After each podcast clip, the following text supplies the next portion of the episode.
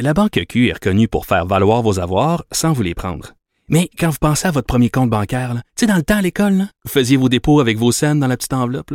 Hmm, C'était bien beau. Mais avec le temps, ce vieux compte-là vous a coûté des milliers de dollars en frais, puis vous ne faites pas une scène d'intérêt.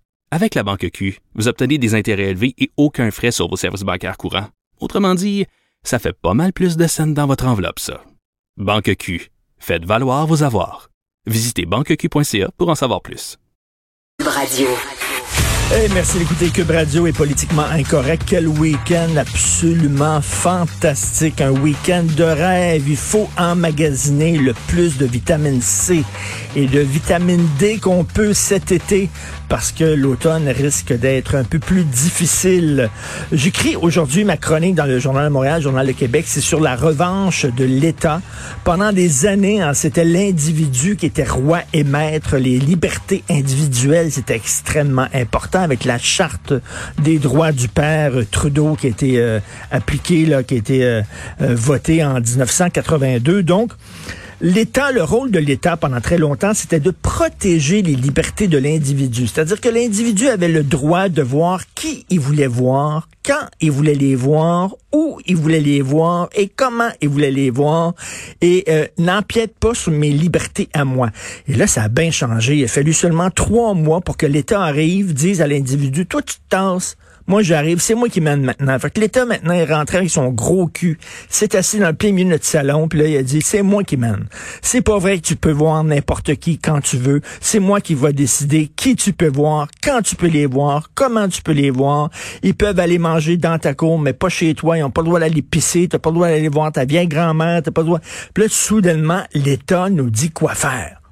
Puis là, nous autres, bon, on écoute parce qu'il dit j'ai la science, j'ai la science de mon banc, puis ils sortent des feuilles, puis des rapports, puis des études de regarder, j'ai la science. Puis là, la science, ça nous impressionne, fait qu'on on est vraiment la queue entre les deux jambes, puis ok, je vais pas voir ma grand-mère, ok, euh, je recevrai pas plus que 10 personnes, puis rentre pas dans la maison, puis là, soudainement, les droits individuels, on s'en fout.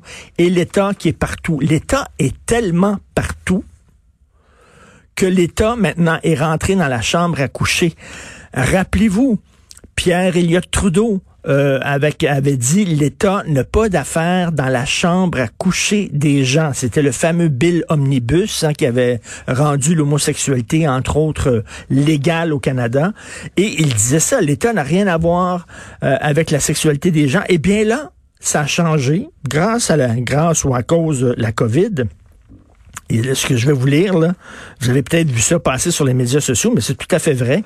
Euh, sur le site du gouvernement du Québec, COVID-19 et contacts sexuels, conseils et mesures préventives. Alors, le gouvernement du Québec nous dit comment baiser, qui baiser et où baiser. Je vais lire maintenant le site officiel du gouvernement. La COVID-19 se propage lors de contacts rapprochés entre les personnes. Ceci inclut les contacts sexuels baisés, caresses, étreintes, relations sexuelles, etc.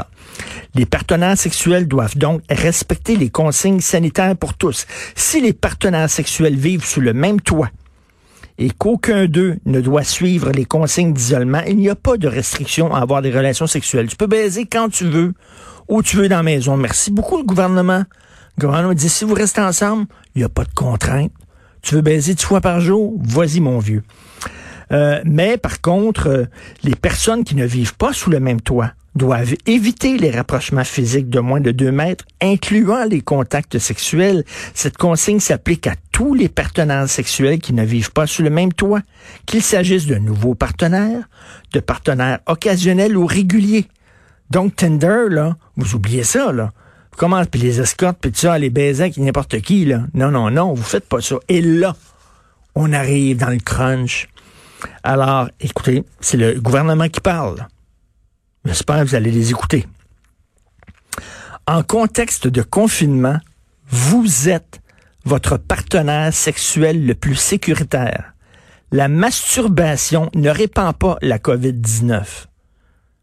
Le gouvernement nous conseille de nous branler et de nous rouler la bille. On est rendu là.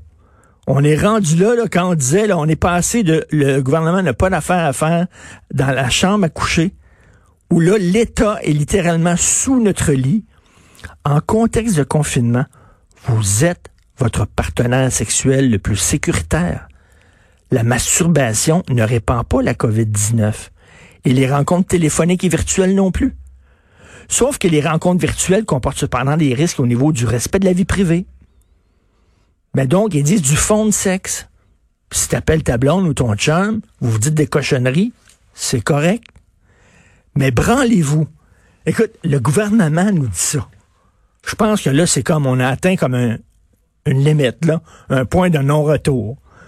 C'est pas le gouvernement, parce que même ma mère me dit pas ça. Même ma mère, elle m'appelle pas en disant, change, j'ai pensé à ça, là.